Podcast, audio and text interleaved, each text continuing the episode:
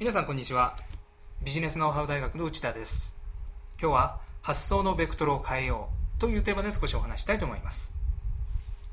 先日帰宅する際駅で電車を待っているとホームの売店につなぎを着た作業員がビールを搬入していました。非常に暑い日だったのでビールもきっと売れるだろうと思って見ていたのですが売店で飲料水を買う人はノンアルコールの飲料水ばかり選んでいました。仕事中ならアルコールはダメですがホームにいた多くの人はこれから家に帰宅する人ばかりと予想できました。にもかかわらず私が見ていた限りではビールは1本も売れていなかったのです。ここで少し考えてほしいのですがビールはジュースやコーヒーよりも単価が高く利益率も悪くないはずですからできれば売店の人は1本でも多くビールを売りたいはずです。もしもあなたが売店の経営者で1本でも多くのビールを売ろうとした時どんなやり方を考えるでしょうか？ビールの値段を安くする。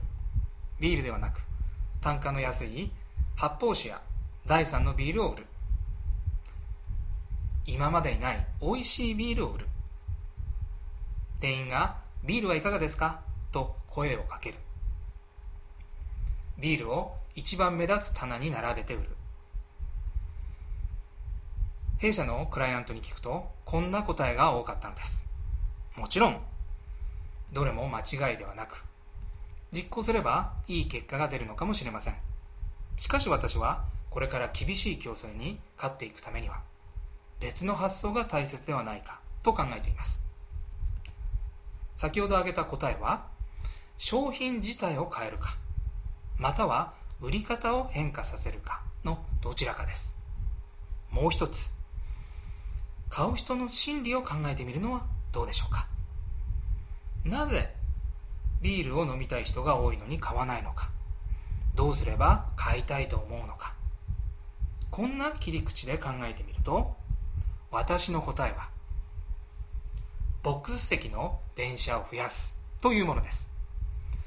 普通の電車でビールを飲むことは抵抗がある人が少なくないはずです。一方ボックス席向かい合って座る、えボックスの席ですね。ボックス席ならどうでしょうか？そのハードルが低くなり帰宅地にビールを飲みながら電車で帰ろうという人が増えるのではないでしょうか？ビールのために実際電車のボックス席を増やせるかどうかは分かりません。おそらく無理でしょうが大切なことは商品や売り方以外に全く別の考えがあることに気づくことです。いかがでしょうか？商品や売り方だけではなく心理を切り口にあなたのビジネスをもう一度考えてみてはいかがでしょうか？今回はここまでです。それではまた次回をお楽しみに。